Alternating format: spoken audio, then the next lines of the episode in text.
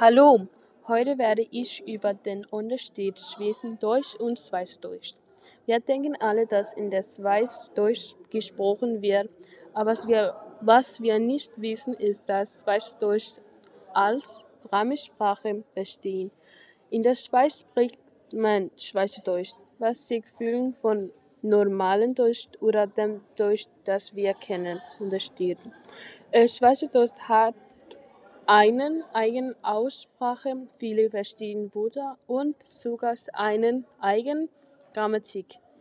Es gibt viele Wörter, die sich vom Deutschen unterscheiden, das wir kennen oder sprechen.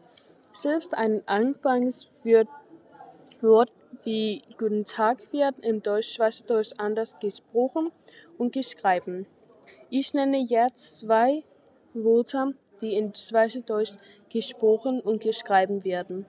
Wenn wir zum Beispiel auf Deutsch Guten Tag sagen, sagen wir Guten Tag, aber auf Schweizerdeutsch sagen sie Grüß Oder wenn wir sagen Vielen Dank auf Deutsch, sagen sie Merci vielmals.